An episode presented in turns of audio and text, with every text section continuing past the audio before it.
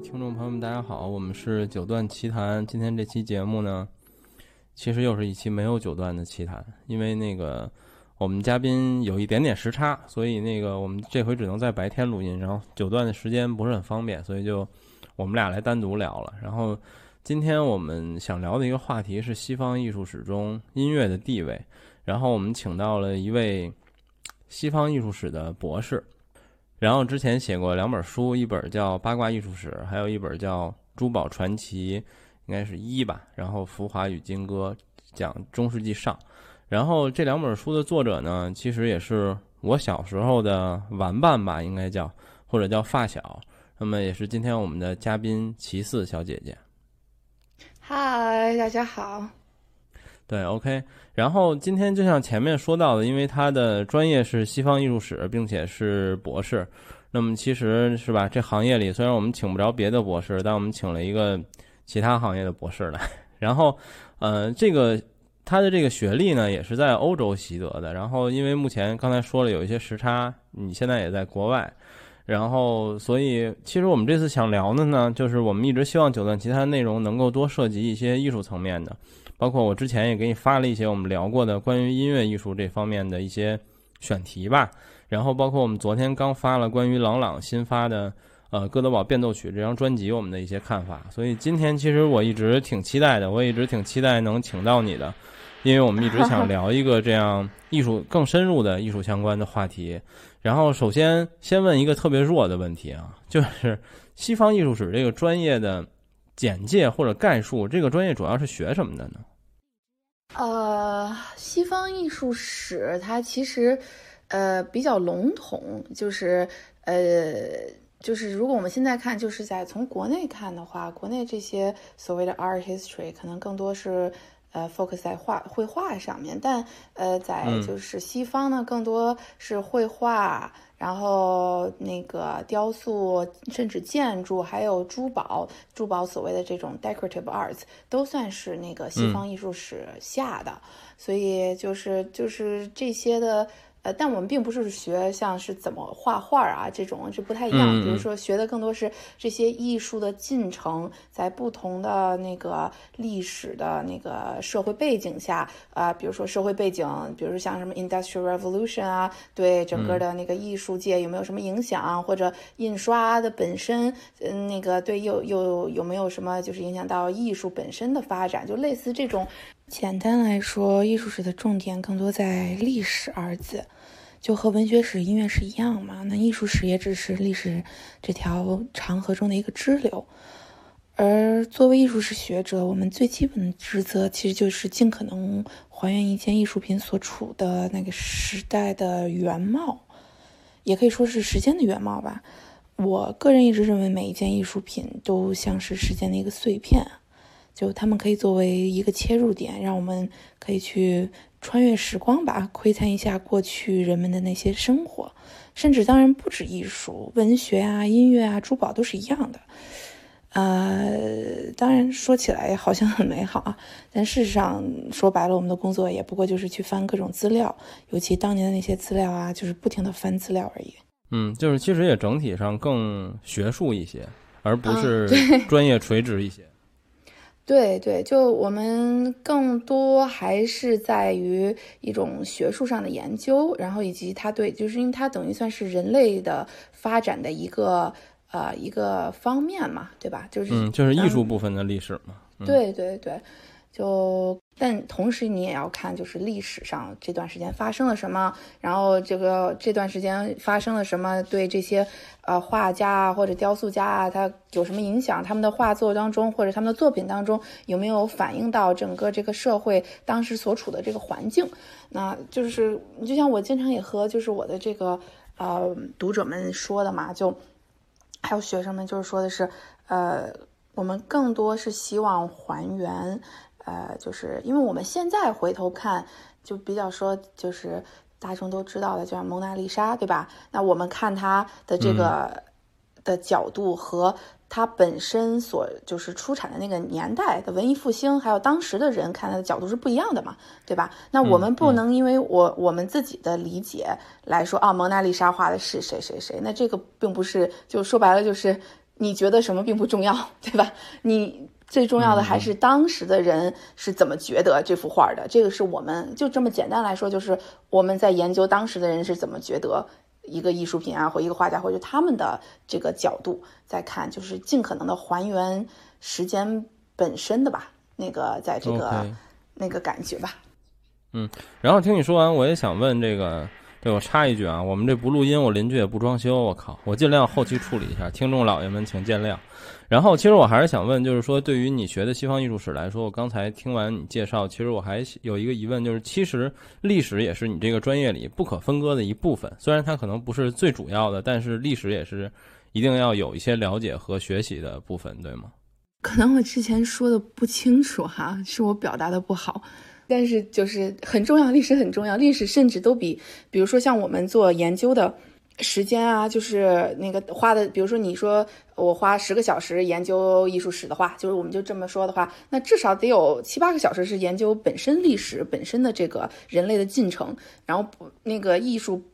艺术可能就是因为。画家也好，还有这个他们的作品也好，他们都是就是当时历史的一部分嘛，你不能把它就是和当时的这个所发生的事件抽离开，对吧？所以就是历史还是很重要的，对，主要还是。嗯，嗯，就比如说像是呃文艺复兴嘛，我们现在看肯定大家都觉得哇，文艺复兴是一个非常开明，然后非常就是呃就是人文的兴起这么一个感觉。但其实它本身意大利那个同一时间所发生的呃是意大利战争，就是那个时候的意大利就有点像咱们的战国时期，甚至对吧？那所以就是大家来回来去的变，那就是像为什么达芬奇呃。跑到跑完米兰，然后嗯，跑跑完跑完米兰有点大舌头。那个呃，跑完米兰，然后又跑到威尼斯，然后那为什么他一直在梵蒂冈那边待不下去？但这些都是有本身的政治的角度在里边的嘛。那所以这个也是我们其实大部分研究的一个很大块的这个精力所浪费在的地方吧，可以这么说。OK，那我再问一更弱的问题啊，因为听你说完，就是因为我不太了解这个专业，就是那么西方艺术史又和历史其实不是一个共，不是一个共，呃，怎么说，在在在学校的这个系统里，它不是一个系，对吗？它其实是完全分离的两系，但是对于历史本身又都同时非常看重的两个两个专业，对吗？呃，对，就因为其实现在呃，它的确是两个系。呃，但其实这也是就是每个大学它现在也分的越来越越来越细而已。嗯，对，很早以前他们可能是一个系的，不是可能，的确就是一个系。对，所以这也是就是怎么说呢？嗯，也是咱们本身的历史进程所发展开的。对你像文学史也是他们自己单独立一个系，不是和我们艺术史是一个系的，对吧？对，甚至音乐史也是嘛，对吧？对对。然后之前我邀请你录音的时候，其实咱们也简单的聊了聊。然后因为我说我们的这个听众和我们的内容，其实之前在艺术层面是很偏音乐这个方面的。因为首先我们很多听众是可能古典音乐的爱好者，或者我们几个主播大部分是发烧友，所以其实我们对音乐有一些基础的了解，或者说我们的听众对音乐比较感兴趣。然后之前邀请你录节目的时候，其实你也说，就是西方音乐史或者说音乐的历史，也是你们这个。你这个专业在学习的时候，可以说必学或者说很重要的一个环节。那么，其实为何音乐史也会是西方艺术史这个专业里很重要的一个组成部分呢？嗯，怎么说呢？这可能之前咱俩在微信上我说的不太那个清楚。嗯，其实就是比如说，你像我刚刚说那个呃，绘画、雕塑，甚至建筑，还有珠宝，都属于艺术史旗下的，对吧？但是音乐史和艺术史的那个。呃，地位它更多像是平行的，就是音音乐史也是它本身自己一个支流，而不是属于艺术史。当然，如果你要说就是大层面的，就是人文艺术那种二次，它肯定也是。但是在就是我们现在大家所认为的这个艺术史里边，它并不包含音乐史。我对音乐史是因为，呃，是因为。小这边学钢琴考级，就是逼着你们要去读音乐史，所以我也就是就是有就是稍有涉猎那个，但他去学校的话，我们顶多就是嗯，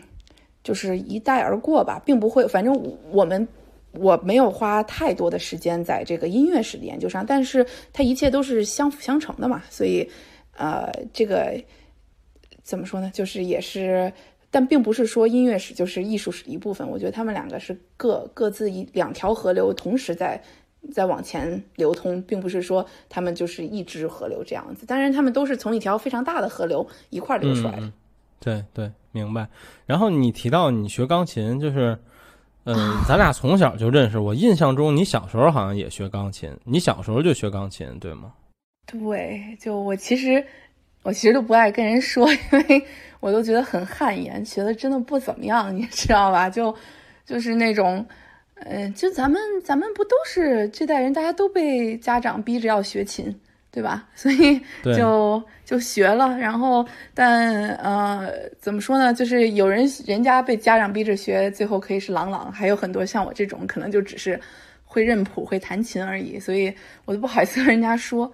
但是我不得不说啊，这至少是个一技之长，或者说让你通过音乐的角度来看待世界嘛。很多时候啊，的确是这样了，就。嗯，如果大家不继继续买我书的话，等我可能不再去写书，我只能穷了去教钢琴，你知道吧？我也很高兴知道我可能不会被饿死。但是多想想出张专辑什么的，怎么就能想到只教钢琴呢？我觉得教钢琴我都怕误人子弟，你知道吗？那个，但你刚刚说的是对的，就是啊。我就记得小时候，就是我就经常其实不能出去玩儿，然后我就因为在家练钢琴。那个时候的我完全会想不到，钢琴的确帮助了我的写，就是我写东西的时候，它对我还真的是很有帮助。这是我完全没有料到的。就嗯，就像我写作的时候。就比如说我有一些什么 writer's block 啊之类的，我就会会听一些音乐来帮助我。而且就是本身如果就像我写的这些历史上的东西、艺术史上的东西，它有一些就是那种跌宕起伏的心情。我毕竟不是我没有穿越回去，所以我也嗯你也知道对吧？所以但是需要进入那个气氛的话，音乐真的是帮助很大的。而且就真的写作的时候，就是一些就是词汇，你我也不知道怎么说，但是就是。对我来说，写作其实就像作曲一样，就你是有高潮，是有对吧？是有那个就是主旋律，就这些，就它的确是帮助了我。所以我不知道听众有没有就是小朋友啊？如果你觉得你妈逼你弹钢琴实在很烦，还是但还是应该要学。你不知道长大的时候，他可能就会帮助你做什么。所以，而且我还很好奇，就是呃，后来你说到，就是其实后来呃，你出国之后，你还在学钢琴，然后。我我问一个题外话，就是你如果是这样的话，你出国之后还在学钢琴，你觉得国内和国外这种教钢琴的方式有什么很不一样吗？让你觉得，还是你出国就放弃了？没有，就出国还要学，一直学到全部级考完。反正我妈是这样子，我妈说，嗯，既然已经学了，就一定要学完。那那你水平也不差了，对啊，不不不不不不不不不不不不不不，非常差，就是滥竽充数。我也不知道我怎么考过的，因为 这这边考级哦，对，是这样子，我还记得，就这边考级，它其实有点，嗯。他是看总分儿，你知道吧？就是我肯定是去考级，但是他也考你的理论和音乐史。我音乐史考得很好，音乐史考了九十九，所以我每次音乐史都拿分拿很高，所以就就可能就是这么一路蒙混过关，你知道吧？但我的所以所以这种方式还真的挺好的，就是你说的国外的这种方式，因为国内我认识太多。呃，当然，我从来都不不这个不隐是不隐不隐藏的这么说。我认识很多朋友是学弹钢琴的，然后 钢琴可能是学国内乐器里相对就是在音乐层面综合发展最好一点的了。比如学钢琴学到后边基本都要学乐理，但中国有无数的小朋友学其他乐器，最后就为了高考那个五分还是多少分，就是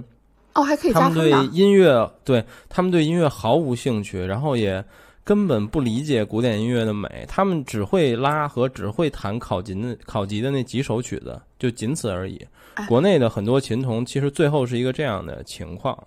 就你刚刚不是问我说这边学起来有什么区别吗？就就，呃，这边还就是我记得小的时候在国内的时候就是。呃，我的那个老师非常的 strict，是个我记得什么中央音乐学院的。然后呢，他就教我，他就是花了很大时间教我，就是那个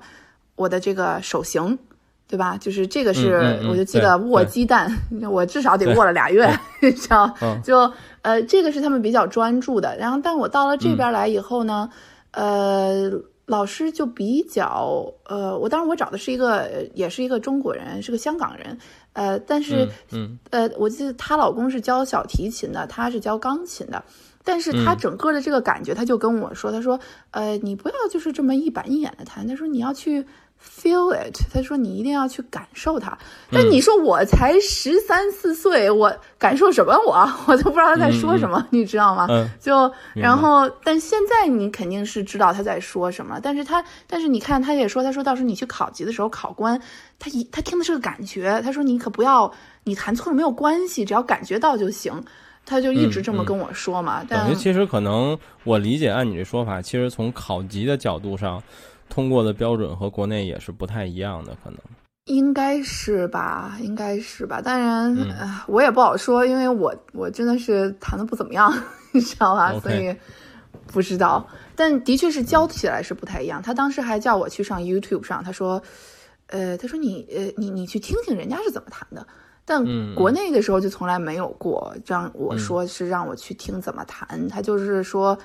嗯、就别弹错，嗯，要背下来。机械化的弹对对，对，对要背下来。然后他说指法一定要对，但在这边就没有太较真儿这个吧。但是，嗯呃，后来我才发现，我跟你说，后来我才发现，我一直以为这边考级也和像中国一样都得背下来，然后就在那开始苦哈哈背，我这老师也不告我。嗯后来我最后一次、就是最后一集的时候，我才发现，原来你可以看谱子弹。考级的时候，哦我心想 我那那我过去这六七年都在干什么？然后后来我就问，然后我就问我那个回去我就问老师嘛，然后那个他说啊是可以了啊，他说但是我觉得、呃你你还是背下来吧，就就是你你你就还背就是可能背谱演奏会有一些其他的优势，对，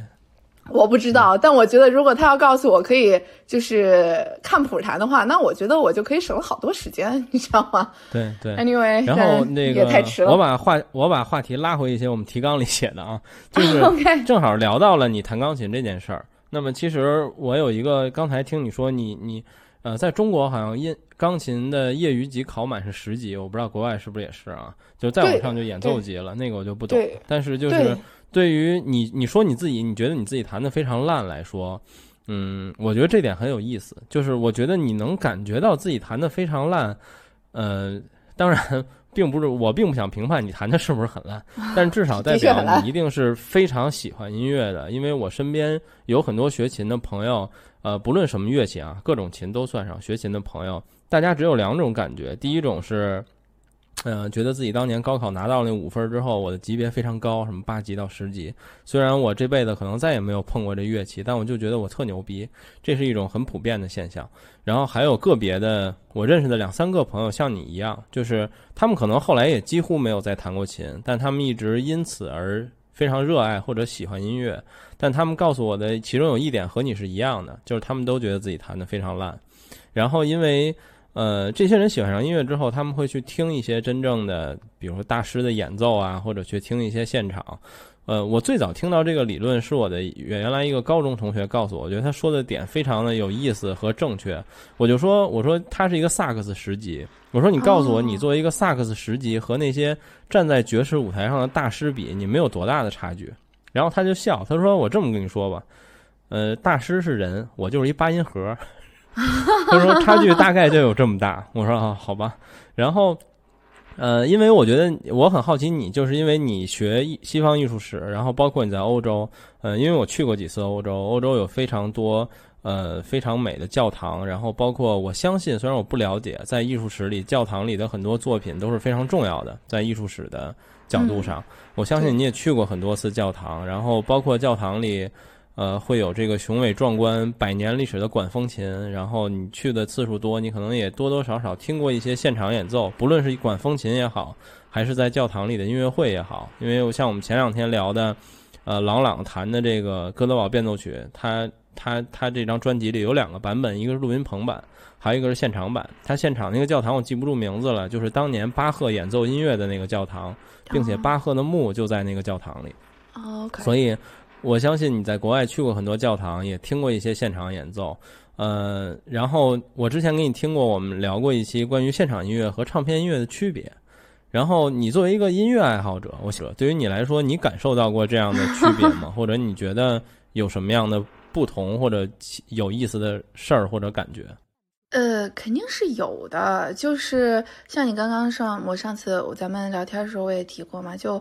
呃，就你刚刚说有一次，就就其实就前两年吧，那次去。意大利一个小镇，我正想去再看一次那个提香，因为有些那个画儿，呃，这也是我们在从艺术史学者的角度来说是最好不过的，就是这幅画当年为了这个教堂画的，然后他就再也没有动过，那等于这是他最完美的 place，而不是在美术馆，这个我知道吧？但，这你肯定知道，对对对。然后呃，就正好那一次就是去看，然后他之前他们在做弥撒，然后就没有进去，但是之后呃，他们完事儿了。以后我就说要去看，想看一下这个嘛，然后他们，呃，他就放我进去了嘛，放我进去了以后，然后放我们进去了以后呢，然后那个管风琴师就他就是也是难得的一个月开一次，他这个管风琴，他就在那块很 enjoy 在弹，然后我当时那个感觉，我就觉得就是，it's you know 就最最好的这种现场就是。就是它是一期一会的，对对吧？就是这个东西是不可能再复制的，而且他当时就是我到现在都能记得，就那种风琴的那种壮阔感，那整个教堂回荡，然后就绕着看这个提香，就大概也就十分钟吧。但但我到现在都能听到那个余音的感觉，就 It's the best ten minutes of my life，就是这种真的是恰到好处的十分钟。那这个我是我个人觉得就是这种。真实现场的这种是一期一会的这种艺术嘛，而且它毕竟它是非永久性的，而所以非永久性的东西它也就更加的珍贵嘛。而且它不光这个，就像你那就是你刚刚说的，就是现场的这种，而且很有意思的是，现场不光是受到这些 performance 心情啊，或者他的状态啊，就有一次我听了一个现场，他还受到了整个这个天气的影响。那就是那次去那个维罗纳的那个竞技场大剧院嘛，你去听那个阿依达，然后大概是夕阳时分进场的，然后你就可以看到在整个这个古罗马的竞技场里边，就是这个夕阳西下的时候，然后夕阳西下就全完了以后，整个这个阿依达的大幕就开始上演了嘛。然后很有意思的是，因为这个是个露天的嘛，你知道，呃，他那天就是远远的从一开始就。我就能眼睁睁的看到那个乌云慢慢、慢慢、慢慢的往这个大剧场这边移动，然后果然倒是唱到到是第三幕的时候，就真的乌云到达，就是我们上方就开始闪电呀、打雷呀，然后那个就是那个开始下雨啊，然后但是大家都坚持退场一次。然后，然后他说退场一次，然后等一会儿回来，看他停了再回来。然后回来以后，然后我们又回来，然后他又开始下，然后又开始下，然后我们又退场，然后再进场。但是就就是很有意思。然后就是其实这个当场上这几个 opera singer 都有点不想唱，然后他们就现场改词。就是他那个阿依达那个就是那一幕的时候，就是那个国王就说我们要去 hide 嘛，然后他就说他就直接改词说我觉得现在天都下雨了，这真的是时候该走了。就。就是还蛮有意思的，就真的这是只有那个只有那一天那一晚才能遇到的这些 performance 嘛，这是比较难得的。但是你说就是不听，这是现场，现场我觉得本身是一种去，它是一种就像我刚刚说的一期一会艺术，但人不可能天天都坐在现场里嘛，对吧？现场是沉浸式的这种感受。那比如说像我刚刚也说到，比如说我写东西的时候，我是需要这种。音乐就是可以非现场的这种音乐，随时随地在我的 iTunes 上 play 的，对吧？就它也的确是可以，就帮助我整个的这个，整个的这个写作的这么一个过程。呃，但有的时候，哪怕这个时候，我也爱听那些现场的录音。我也不知道为什么，I I just like it，就是感觉这些现场的录音总比就是那种就是那种录播室录出来的，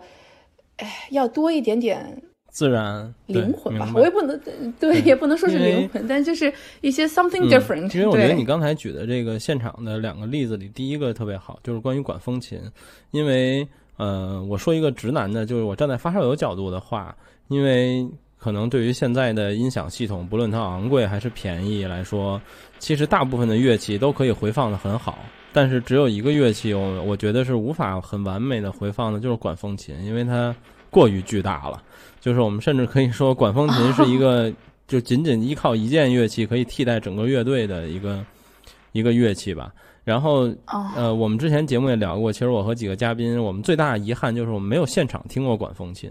然后虽然北京在国家大剧院，然后呃中山音乐厅。好像都有两架，各有一架能用的管风琴，但是我们没有赶上过他的演出。就是我对于国家大剧院，我一直最期待的，我想看的两首曲目，当然现在还没碰见过。一个就是贝多芬的第九交响曲，因为那是我最喜欢的一个曲目，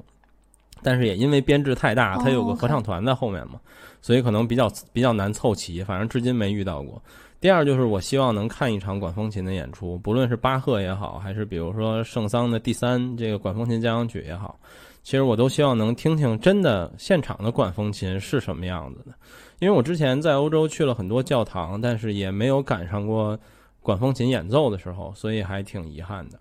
然后刚才你聊到了说写东西的时候会听音乐，就是当然你可以说是个作家的角度，就是你是写书嘛。那么其实我的日常工作，我经常也会写一些，当然就很小短篇幅的文章啊一类的东西。嗯，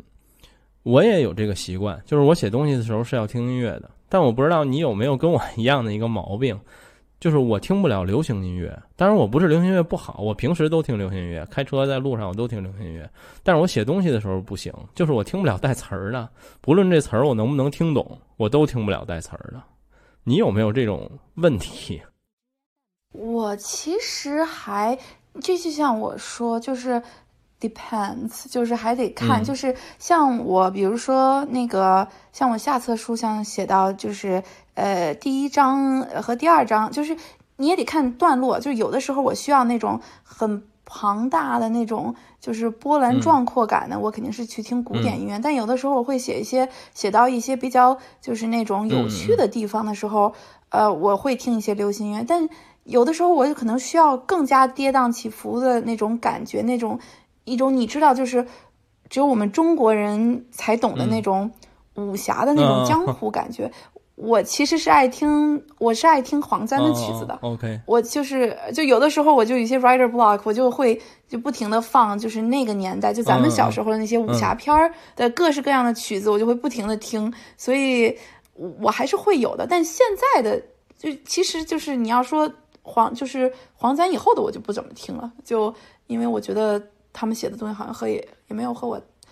太太大的关系吧，就因为我并没有写一些对，所以但是呃，我还是会听的啦。就是尤其就是我觉得那个时代的那个香港的词人，还有他们的那个作曲的那种壮阔的感觉，嗯，现在很少有了，现在很少有了。但是嗯，有些好的词我也是会听的。就是有的时候你也不知道你需要什么样的灵感，对吧？如果你要需要一些比较呃，我就有时候像我需要一些比较那种。情爱之间的那种，那种写这个历史人物他们之间互相，呃，国王和情妇啊，就这种东西的那种啊，我需要进入那个状态的话，我也会听一些就是和这些情爱有关的，但还是会了，还是会了，就是可能因为你你说你没法听，可能也是因为你比较，呃，就是需要听古典音乐吧，有可能你也不需要去想，对吧？也不需要去想这些人当时的那种。带入的他们的感觉，应该是这样。对，所以我就，嗯，对，所以我还是我还是会有的啦。对，黄三真的是灵感的一大源泉，就真的不知道他是怎么写出来这些词的。还是想问，在西方艺术史的发展中，因为它也存在着各种的这个应该叫什么风格，比如说洛可可呀、巴洛克呀、古典主义啊、浪漫主义啊，那么其实。不论从艺术史的角度，还是从我浅显理理解的音乐史的角度，其实它都有这样一种风格的变化。那么，其实这两种这这些风格变化之间，嗯，我之前一直觉得可能有一些宗教的影响啊，或者其他什么层面的影响，或者说呃艺术家之间的思辨。但是，其实我很想问的就是，古典音乐的这些风格的变化和你学的西方艺术史中，比如说。呃，我我知道的就是绘画、雕塑、建筑这三个层面，当然可能还有别的层面。这些风格的变化，他们的嗯，就是变化的时间点是非常接近的吗？还是说是其实不太一样的？嗯，其实还是比较接近的，这也是就是呃，不能算是百分之百同步啊，但是还是比较整个这个过程还是。呃，很相近的，因为就像我们之前刚才节目刚开始，咱们也在说到，就呃，音乐家也好，艺术家也好，甚至作家们也好，这些文学上的这些。那个巨人们，他们写的作品，他们其实都是，他们都相处在一个时代，就可以这么说。我一直也跟我的一些就是学生在说，就是你看艺术史、呃音乐史，甚至历史本身，然后那个还有文学史，就是我们都每个人都只在研究这一块儿拼图，就一个 puzzle。但但当时的人们是同时活在这些所有艺术里，所有的 puzzle 里边的。对对，所以他们互相之间，其实最有意思的就是，有的时候研讨会会会请到就是各个就是那个学就是文学史啊或艺术史我们之间领域的这些人来就是一块讨论一些事情，就会发现还是很有意思，因为只有把我们都拼在一起，才是当时这个时间真正的样子，对吧？才是那个历史它真正的模样。那你刚刚说这个，嗯，就比较简单的来说，就呃像。从巴洛克开始吧，对吧？巴洛克的音乐，它就是算是西方，就是就是这个音乐开始真正有了这个质的飞跃吧，对吧？因为之前文艺复兴、中世纪，呃，都更加的，尤其中世纪更加偏于宗教化，是的，对吧？而且也也受限于就是整个的这个技术的问题。但从巴洛克开始，本身这个就是乐器。也变得多姿多彩起来了嘛，对吧？但你看，就是巴洛克本身，他的这些作曲，像巴赫的他的 fugue，对吧？他的 fugue 真的是，呃，弹过的人都知道，就简直就像是在盖高楼，你知道吗？就是在就是世界上最难弹。我记得我当时一有一，我忘了是九级还是十级考级的时候，一定要弹 fugue，就必须有一首巴赫的 fugue，然后我就在那挑啊，我就想挑一个简单点，挑不出来，挑不出来，然后就。就不停的就是就是，我觉得我只有八爪鱼可以弹他的 feel，你知道吧？就但就，但是所谓的这个巴洛克，但你看现现在回头看，就是巴洛克的艺术和巴赫的这个这些作曲，还有就当时整个这些巴洛克音乐的这个风格，其实是很相似的。就那所谓的巴洛克，它可以说是就是。那个时候，其实那时候的人是在说一个批判性质的。我们现在叫巴洛克，就觉得哇，好高贵。但那个时候，巴洛克指的是一种，就是我我我我，在珠宝上来说，可能是你想说的。嗯，我想问的问题也是，比如说我们只说到巴洛克来说，比如说我对巴洛克音乐的印象，其实就是极其的复杂华丽，然后甚至是就是你说的人们的负面一些的这个对这个词的评价，其实就是说。是一种相对无用的、过度的复杂和华丽。那么，在西方艺术史的这个过程里，其他的艺术形式也是这样的，是吗？对，就是像你刚刚说的，真的是过度的复杂，然后呃，太过的严肃，甚至太太加的呃，太就是他说呃，too dignified，对吧？就是有点过度的，就是庄严，就是过度的这些，就是甚至 absurdly complex。对吧？就是很说，就是非常就已经到达了一种，呃，没有必要的复杂，对对对吧？那其实本身艺术上，就我们就说绘画就好了，就是巴洛克艺术上也差不多是如此。当然，我们这个先，我这里只指意大利的巴洛克，因为巴洛克本身艺术上绘画还有其他的一些什么法国巴洛克，这个我们先不说啊，我们就说这个意大利的这个巴洛克。同样如此，就是他的真正的这个，你像卡尔瓦乔、凡戴克，还有甚至鲁本斯，他就是尤其卡那个卡那个卡拉瓦乔，就他的这个定性，他的这个艺术的这个最主要的风格就是 drama，great drama，就是非常大的一个，就是很很戏剧化，然后就是颜色，就是画画作的颜色也都是非常的。呃，就反差很大，然后那个地方就非常的，呃，就这么说吧，就是一个不留白的时代，对吧？就其实是和，对吧？巴赫的音乐是一样的，就是波澜壮阔、庄严华丽，像那个巴洛克的教堂也是，我就记得很清楚，对，对吧？就是呃，我教授就说说，哎，巴洛克教堂你现在很喜欢，嗯，但你你你去多了，你会发觉它真的太华丽了。就你看，意大利很多的，它就是建筑上，它已经在基于文艺复兴的那种呃 serene，就是那种安静静谧中的所谓静谧中的高贵的那种感觉，就是其实是文艺复兴很多建筑它是有留白的嘛，就咱们现在来看，更加线条更加简单，但巴洛克就是就是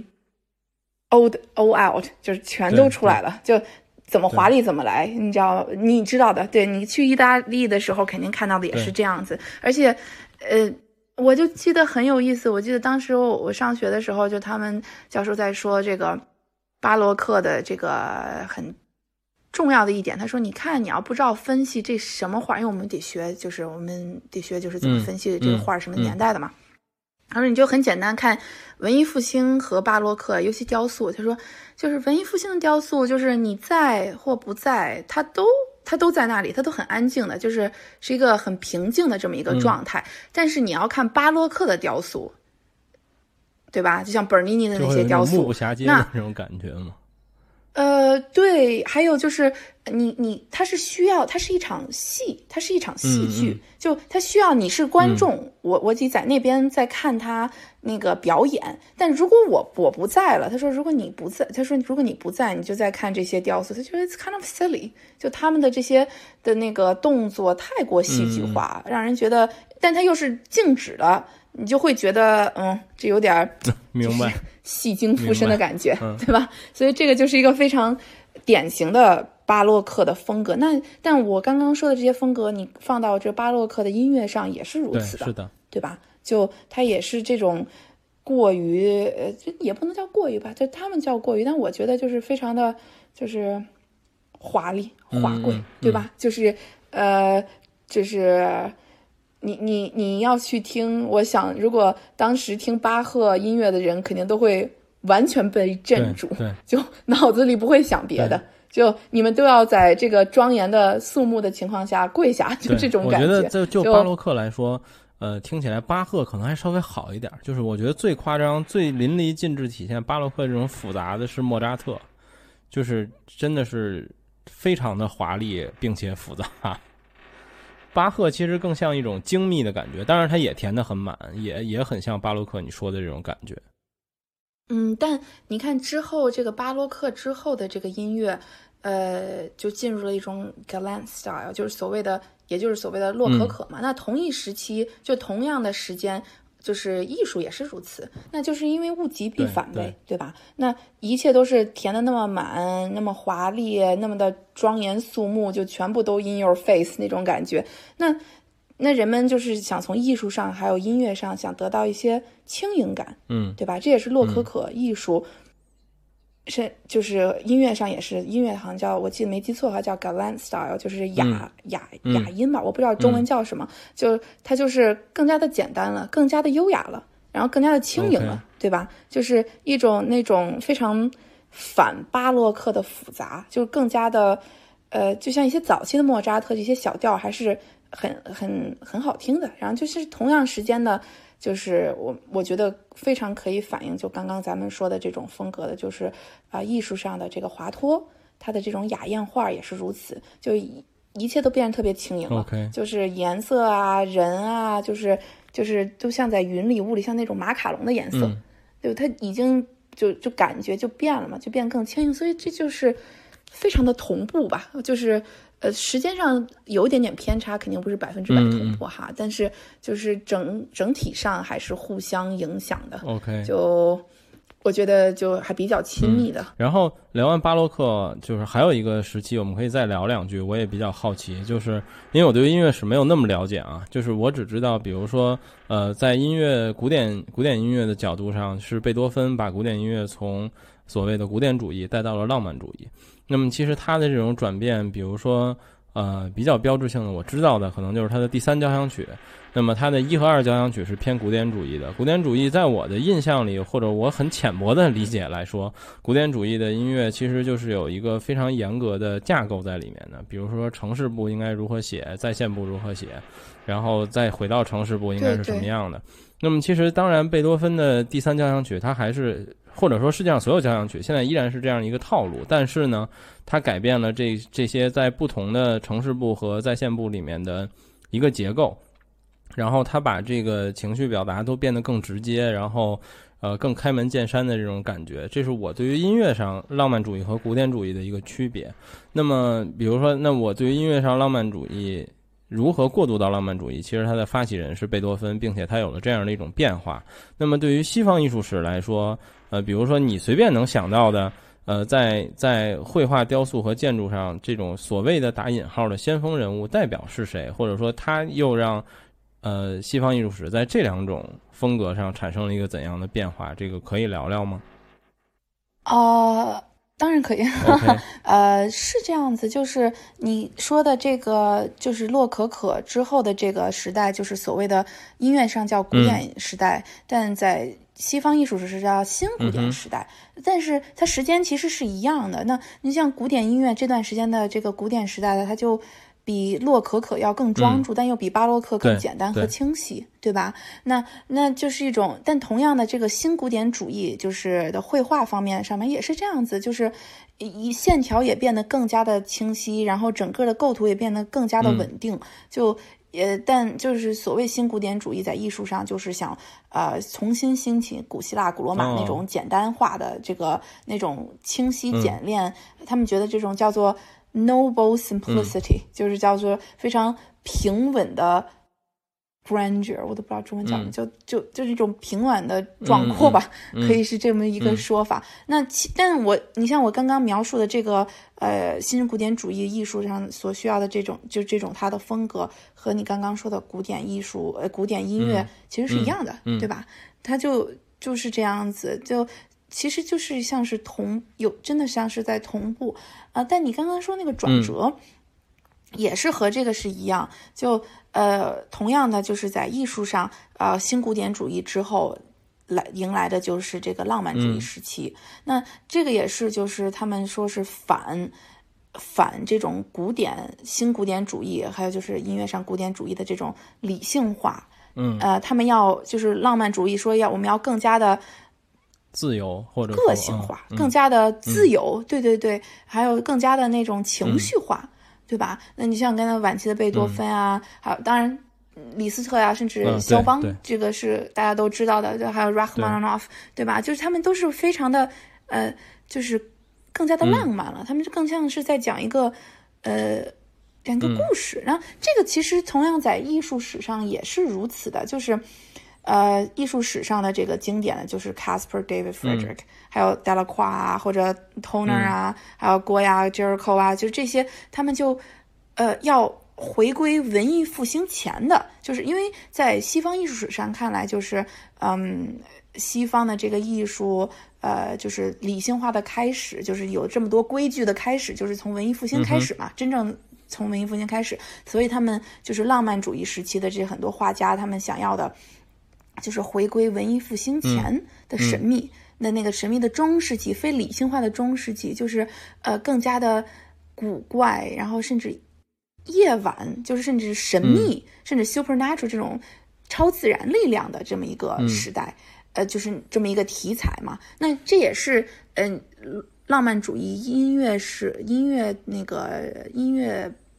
浪漫主义，我都不知道怎么说浪漫主义音乐。那个我这个呃。也是这段时间兴起了这个夜曲嘛，对对对吧？这个这夜曲就开始百花齐放，这个就同样的，所以它是我真的觉得一切都是很，而且不光是这个音乐啊，还有这个啊艺术啊，甚至文学也是这段时间的什么拜伦，对吧？那个科学怪人，还有 Mary Shelley，然后这个吸血鬼，中世纪古堡。大众马什么雨果的巴黎圣母院，呃，这些都是回归到那个就是文艺复兴前的，对吧？你像就是巴，尤其巴黎圣母院，它讲的其实就是，呃，根本就不是一个现代当时巴黎的状态嘛，对吧？还有大众马的这些那个就是什么关于复仇啊，关于古堡啊，关于就什么基督山伯爵这些，其实同样的，它我觉得一切都是同步的嘛，对吧？那。对吧？这个，而且其实事实上，他们都混一个圈儿吧。甚至肖邦，他不本身就和 George Sand 在一起嘛，对吧？所以就我觉得这样互相影响的就更加的密切了。OK，最后聊一个关于音乐和西方艺术的年代问题啊，就是我个人很好奇，就是呃，比如说在音乐发展到末期的时候，我们也也给一些音乐打上了印象派的标签，比如最有名的像德彪西，然后再往后，其实还有这个这个我就不了解了，我承认我不了解现代的古典音乐，比如说有这个 十二音阶这样的这个非常现代的艺术形式，那么其实对于比如说，至少从印象派，或者说到现在，呃，严肃音乐这种所谓的十二音阶，那么其实现代的艺术，或者说呃接近现代的近代的，呃西方艺术史里，它也是一个几乎同步的过程吗？在发展的里面？呃，我的这个研究的阶段一般就停在十九世纪，呃，二十世纪前了 OK，那个呃，但你刚刚说印象派的这个，像嗯 Debussy 的这个，就完全呃，其实就和印象派的那些画作是一样的，它更加着重于一个感觉，嗯嗯、对对吧？一个 feeling，它这是一个 mood，是一个心情，他在谈一个心情。我就记得很清楚，就是谈。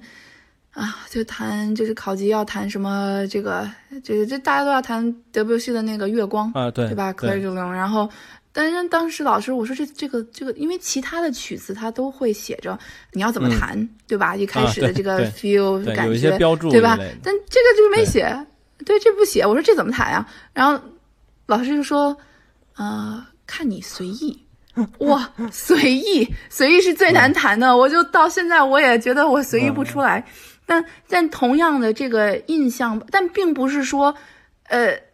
，WC 的这个曲子就好弹，一点都不好弹。我觉得它非常的难弹，对吧？但同样的，在印象派的艺术上也是如此。那人人都说就是印象派啊，感觉模模糊糊、朦朦胧胧，好像谁都会，但其实不是的。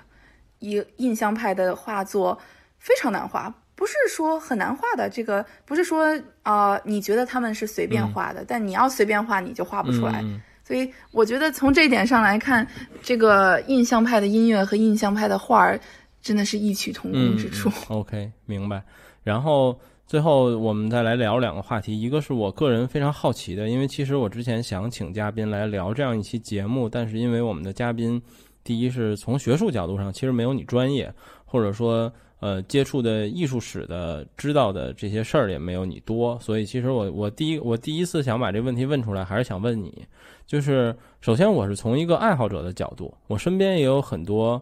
呃，我觉得甚至可以叫艺术的爱好者了吧，因为，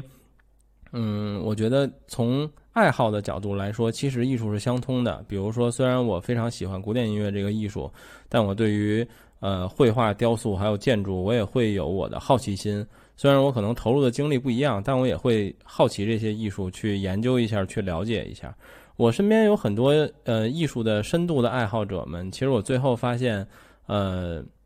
他非常靠近哲学，就是这件事儿。然后或者说，呃，我之前在知乎看到过一个，当然可能也很不专业，对于哲学的回答，其实我觉得有一点很好，就是。呃，哲学是反映世界本来的样子，或者说他研究的是世界本来的样子。那么，其实对于，当然这是我个人理解啊，当然对于艺术来说，音乐也好，绘画也好，很多时候他们所表达的也是这样的一件事儿：世界本来的样子，或者说世界运行的方式等等。那么，我最后就发现，热爱哲学的人啊，不是热爱艺术的人，最后都绕不开哲学。这点上你，你你有没有同样的感受，或者说你怎么看呢？呃，其实就是因为哲学它本身就是一个非常呃玄幻的主题啊，就甚至这个这个词儿现在也没有办法被具体定义它是什么啊。对，但其实，在古希腊的时候，这个 philosophy，你你看，像 P 我们 PhD，、嗯、什么是 PhD？就是呃。就是，其实就是哲学博士的意思。嗯、但你你并不是，我并不是真的去学哲学，哲学的。嗯、你明对吧？但是它其实就是和古希腊的这个词是有关的，嗯、因为在古希腊当中，就是因为你说你说我们是 Doctor of Philosophy，但、嗯、呃，但在这里的那个 philosophy 其实是。知识的意思，嗯、就在古希腊人来说，他、嗯、在哲学这个词的这个字面上的意思是叫做 love of wisdom，就是说对智慧的爱，嗯、也就是说你对任何知识的爱都是哲学。啊，那这是它最古老的意思嘛，对吧？当然，现在现今说的哲学肯定和我们所理解的哲学和当年的就是古希腊时候不一样，这个词的定义肯定是有区别的。但最终就归根究底，像你刚刚说，不管学什么，好像都会回到，因为它它其实就是本身的意思，就是呃。而且现在我们画的细，就你刚刚刚刚这个节目刚开始的时候，我们你也在说，我们也说现在分的越来越细了嘛，什么文学史、艺术史、音乐史，对吧？然后，但呃，这都还只是历史下面都分的这么细了，但在没有多久前，也就可能就是你想，就是差不多牛顿的时候，呃，也也就那么几百年嘛，对吧？然后那个时候的是，就是所有这些学科都是在一块儿的。然后那牛顿的这些 physics，然后那个物理啊、天文学呀，甚至艺术啊，还有就是医学呀，还有 biology 啊、生物这些，当年都叫 philosophy，明白？都叫 natural philosophy，所以都都是哲学本身。所以我觉得，嗯，这本身我们一直也没有在停止去学，就是停止在。在挖掘，就你刚刚说世界本来的面目嘛？那我们只是就像艺术史，只是这个世界本来面目的小小的一块 puzzle，对，对吧？那你要所有的这些都变成，就是真正，嗯，这也是，所以就是之前我就记得当时我们刚上大学的时候，就是教授就跟我们说嘛，他说就是艺术史，他说你的职责就是，就是。就是把就是现在人，呃，那个把当年就是就是让现在人能成功的以当年人的眼光再去看待这件艺术品吧，可以这么说，就对吧？就是我们的职责就是这些，就是要尽可能的还原当年它真实的面貌，以此而理解当年发生了什么。因为你一个人只有知道过去发生的时候什么，你才能知道未来会发生什么。对吧？就所以，嗯，这么说就很玄幻，但是的确是如此。那我相信其他学科也都是同样的，嗯，对吧？就就因为我知道很多人觉得，就是像商业艺术说啊，我觉得这个画的是什么？但实话实说，就是你觉得不重要，我觉得也不重要，就是当时的人怎么觉得才是最重要的。嗯，对吧？对，就当然你后来又说了这些什么现代艺术，这个我就搞不懂了，这个我也我也不研究，所以这个我我无从说起，你知道吧？但是所以你刚刚说大家最后都会回归到哲学，我觉得也是一个必经之道吧。就就最后，但就是哲学本身的面貌也经过不同的历史。你像哲学本身在中世纪的时候，更多是和宗教学有关，但是。慢慢慢慢慢慢，就是到现在了，就哲学更多。就像哇，我我记得我以前上大学上那哲学课，他就会问，呃，就讲什么道德，叫辩论什么是道德。然后我我我就觉得，Oh my god，我其实并不是很 care，你知道吗？就我就觉得，哎，嗯，但嗯，怎么说呢？呃，任何去。我不知道现在是不是要到开学季了啊？就是选择哲学作为就是自己这个自己这个 major 的同学专业的同学，嗯，还是还是也去多学一个其他的吧，因为就是我就感觉就是太年轻的时候去想哲学，呃，因为。你刚刚就像你说的，这个世界是本来什么样子，或者呃，比如说像我们到底是什么样子，我们人到底有没有自由意志，就是这些东西，就你真的是只有生活过的人，对，就是才会对这个世界的这个有一些智慧，你才会会去反思嘛。那我在我看来，一群十六、十七八岁的小孩在那个屋子里讨论，呃，到底什么是一个有美德的人，就。我觉得是没有必要的。而且，其实我有时候 觉得，在过于年轻、过早看清这个世界本来的样子的时候，对于现在这个世界里的生活，它并不一定是一个很正面的事情。其实，对啊，你说你那么就是学了以后，你会关键是就像，你刚刚说的他会自认为他看清了生活本来的面貌，自认为很重要，并不是的，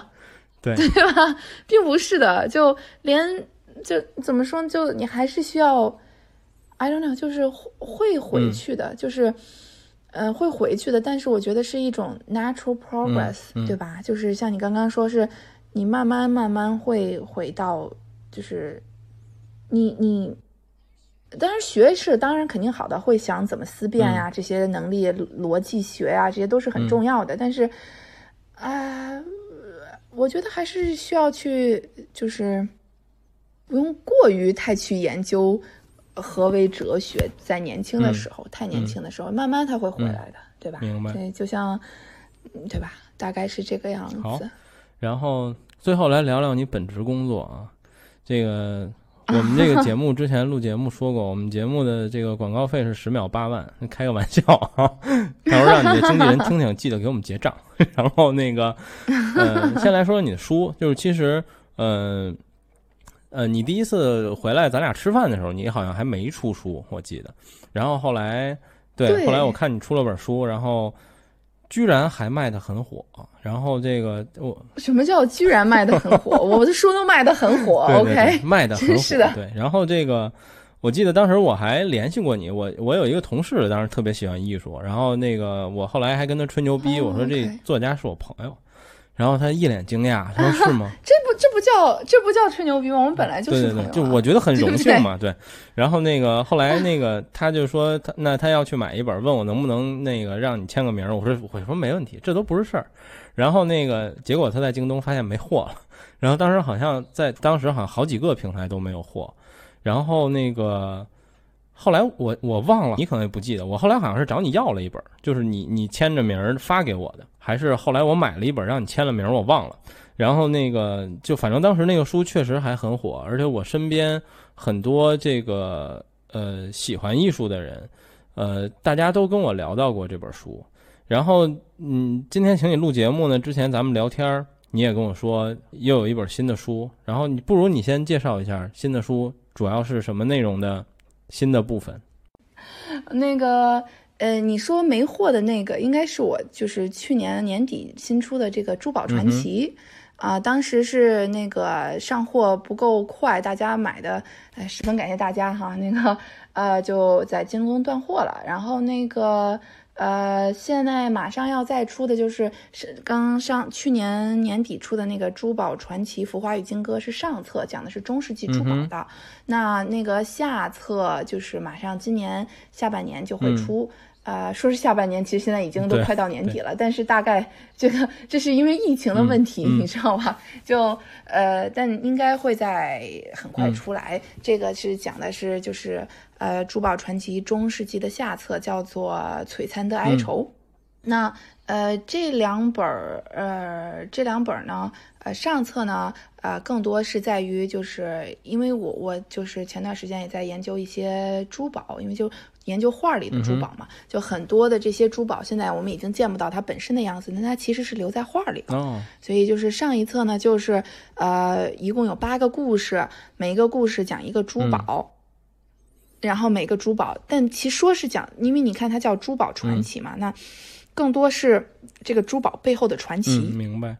就是围绕这件珠宝的那个它的这个这些主人背后的这些跌宕起伏的人生吧。嗯嗯那就是上册是八个珠宝，那个和八个这个故事。那下册呢，就是呃呃，而且这八个珠宝都是中世纪的珠宝啊。那个呃，这个下册呢，呃，和上册不太一样。下册呢，就是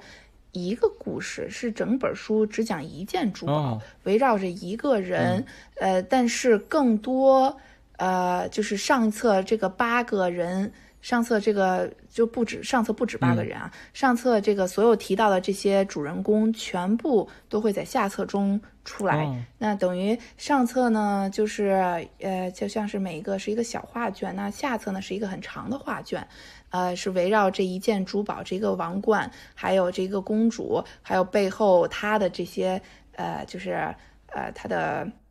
呃，她的家族。其实这个下册更多是呃，你肯定知道说的那个更多围绕在那个玫瑰战争这段历史。呃，我其实我如果我的那个读者都知道，我前几年是想写玫瑰战争的，后来后来我就有点儿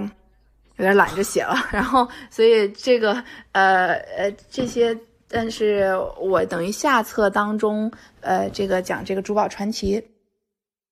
呃的这个下册，中世纪下册就更多就是写了这段历史，呃，就是红玫瑰和白玫瑰的战争，然后呃这个王冠呢，其实就是这一件珠宝就是那个白玫瑰王冠，然后还有它背后的这些所有的事情，那呃所以说是珠宝更多其实是珠宝背后的这个传奇啦，然后但它不是这个呃我我知道大家都国内大家都爱看《权力的游戏》哈，那个《权力的游戏》。呃，它不就是，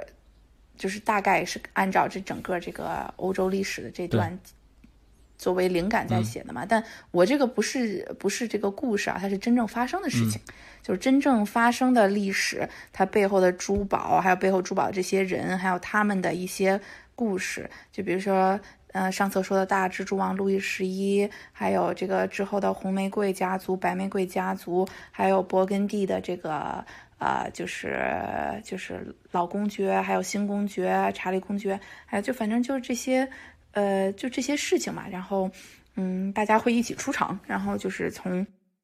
那个也是会有，他是从我从蝎子一直到收场白，然后每一个故事开头呢，呃，我就用的是。我也就是不像上册都是自己就是写的那些小诗，下册的这个开场白，每一个开头的是按照那个莎士比亚写这段历史的这么一个呃一个开头作为引子，所以就下册读上册的大家呃就是到时读下册就会发现还是很不一样的。但是我推荐大家都，如果你还没有看过下上册的话，还是先看一下上册，因为这也是当时我写下册的时候害怕大家万一里边人物太多，嗯。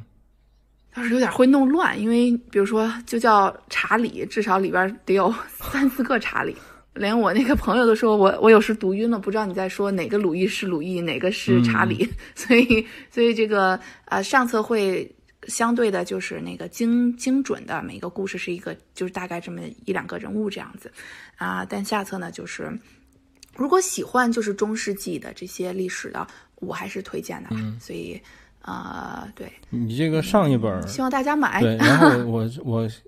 我承认啊，我先承认错误，你上一本我还没看那个，然后啊，天哪，那还录什么？不录了，赶紧挂了。但是你上一本那个出的时候，呃，就你刚上没多久，因为我看你微博经常在聊到这本书的时候，当时去看，就有一段时间好像没货，然后后来我就忘了，就放弃了这件事儿。然后我现在看，好像终于补上了。我对我承认错误，我这就下单，我现在买一本。没有啦，那个呃，对，当时印出来就是年前嘛，然后因为正好赶上那个印厂，人家也得回家过年，印厂的大家的那个呃过年的时间比就是普通呃大家那个上班族们要早一些，因为这个是比较重要的一个节日嘛，所以就是咱印截止之前就印了那么多，就发货出来就被抢了嘛，呃，但是。呃，我也是这两天才知道，就是也是因为这次疫情，因为呃有很多是发在线上，但是还有一些是发在书店的嘛。这其实是我当时特意跟那个出版社说的，我说也想就是放一些实体线下生意都对是生意也不太好做，我就说也去，大家都是就是希望可以去买，没想到有疫情，大家都不去了。所以这个书店有很多，就是书店就是说这个最近就是也没有人来，卖不动，所以正好也借你这个节目机会，我说希望大家去书店支持一下，好吧？那个呃，帮我们帮助一下实体书店的那个存亡。对，你说书店，我还想起来前两天我在我去这个一个实体书店去逛了逛，还看到你这本书了，也是摆在一个还不错的啊，真的吗？对。哦，真的吗？谢谢，谢谢。是哪个书店？我一会儿就上微博把它圈出来。我我待会儿帮你 想想，国内一个很大的连锁的书店啊，叫西西佛吧，好像好像是西西佛书店。我看到了这本书，对，还摆在一个不错的。你居然没有就，你你没有马上就买吗？真是的，没有，完了完了又要挂了，是吗？呃，我还挺喜欢看这种艺术类故事的书的，我一定补票，到时候嗯。一会儿就补，太然后最后再问一下，你下半年的这本马上要上的第二本，你预计大概时间是什么时候呢？嗯，现在就呃还不敢太确定，但我应该是说十月、十一月，就是二零年肯定能见着。下册 啊，对，应该是这样子。对，还是推荐了，因为这个。我我我是按照我的读书习惯做这本书的，就是每一次就是里边的这些图，呃，就是画儿都是，比如说我这篇文就是这这一页的文字说说到了，那我就不会说让你再翻下一页去看图，因为我我读书时候我特别讨厌这样。就我特别讨厌有人跟我说：“哎呀，你去看第三十八页的图。”心想什么三十八页的图？你为什么不给我搁在这一页？就所以这是我按照这个习惯，这个读起来会就是节省很多时间吧。呃，但是我我也不知道，反正就是我也听我这次书里边的这些话，我并没有呃在书里具体说，就是更多，但我也的确是想那个，就是开一个到时候 B 站的这么一个。呃，讲话的，就是讲这个上册书里边这些话，我想到时候给大家补上，因为书里真的是填不下了，书里不能什么都填进去。但呀，所以啊，希望大家捧场，对对对，也希望你捧场，必须的，必须的，必须的，必须的，必须的，要不然都以后都再请不着嘉宾了。下回请你录音的时候，我得拿着这实体书拍张照片再跟你聊天。啊，太捧场了，谢谢。我们最后再聊一个很简单的话题吧，就是我觉得，呃，做一个推荐，我觉得有很多人，呃，会像我以前一样，比如说，在我听古典音乐之前，我很希望我能接触古典音乐这个艺术，但是，比如说，我是因为有一天我听到了维瓦尔第的四季，然后我开始喜欢，我觉得古典音乐是一个很有意思的一个东西，然后开始听。对于你来说，你可以挑一个，比如说你书里出现过的画，或者你介绍过的画，就是如果我是一个，呃，就。不是，如果我就是一个我希望对绘画艺术能能很感兴趣的人，你推荐我们去看谁的画或者怎么样？你只需要站在你自己的角度就可以，因为这东西千人千面嘛。你觉得从哪儿入门会比较好呢？就是你做一个简单的这种推荐吧。嗯，当然是从我的书入门了，你知道吗？我觉得 没有，我太大言不惭了。嗯，画的话。那我觉得不如从乔托的 Scrivani Chapel 入门吧。就这一系列壁画啊，被称之为文艺复兴的曙光，是公认的文艺复兴的开端。有机会去帕多瓦的同学一定要去看，非常漂亮的一个中世纪末小礼拜堂，里面全是用昂贵的青金研磨成的蓝色颜料做的那个壁画，就讲的是壁画讲的是这个宗教的这个故事啊，但是。呃，它本身这个 chapel 也有很多很有趣的故事，嗯，呃，当然我们就不在这里说了哈。但是说来，其实还有更容易的入门西方艺术史的方法，就是读希腊神话。这个其实是一个非常简单的入门的手法，就你大部分的这个。这个艺术，西方艺术非常，我就是非常笼统的说啊，它其实就可以分为宗教艺术和这个非宗教艺术。那尤其在十八世纪以前，很多的大部分都是宗教艺术，而且非宗教艺术呢，就和宗教艺术很简单，就和圣经有关。你可以去读圣经，但我觉得读起来可能有点枯燥啊。但呃，非宗教艺术像，尤其从文艺复兴开始，还有到巴洛克这个。最大的黄金时代，很多都是和希腊神话、古罗马神话还有这些历史是有关的，所以，呃，读那个就一个非常简单的入门手法。像我们学艺术史的时候，我们其实我我们也要去学神话学嘛，所以这个就互相是互通的嘛，OK，对吧？那我也问你一个，那你你你比较喜欢，其实是我我也想问的，就你最喜欢什么古典乐器呢？嗯，单说乐器单个是吗？嗯嗯，就是比如说什么古典乐器乐器的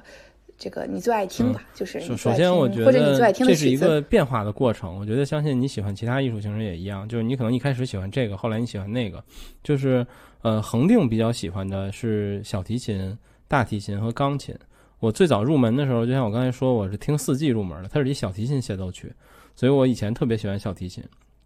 然后，呃，从发烧友的角度来说，当然因为一些器材的变化，我的器材变得越来越好之后，我现在最喜欢的，如果是独奏乐器的话，可能是钢琴。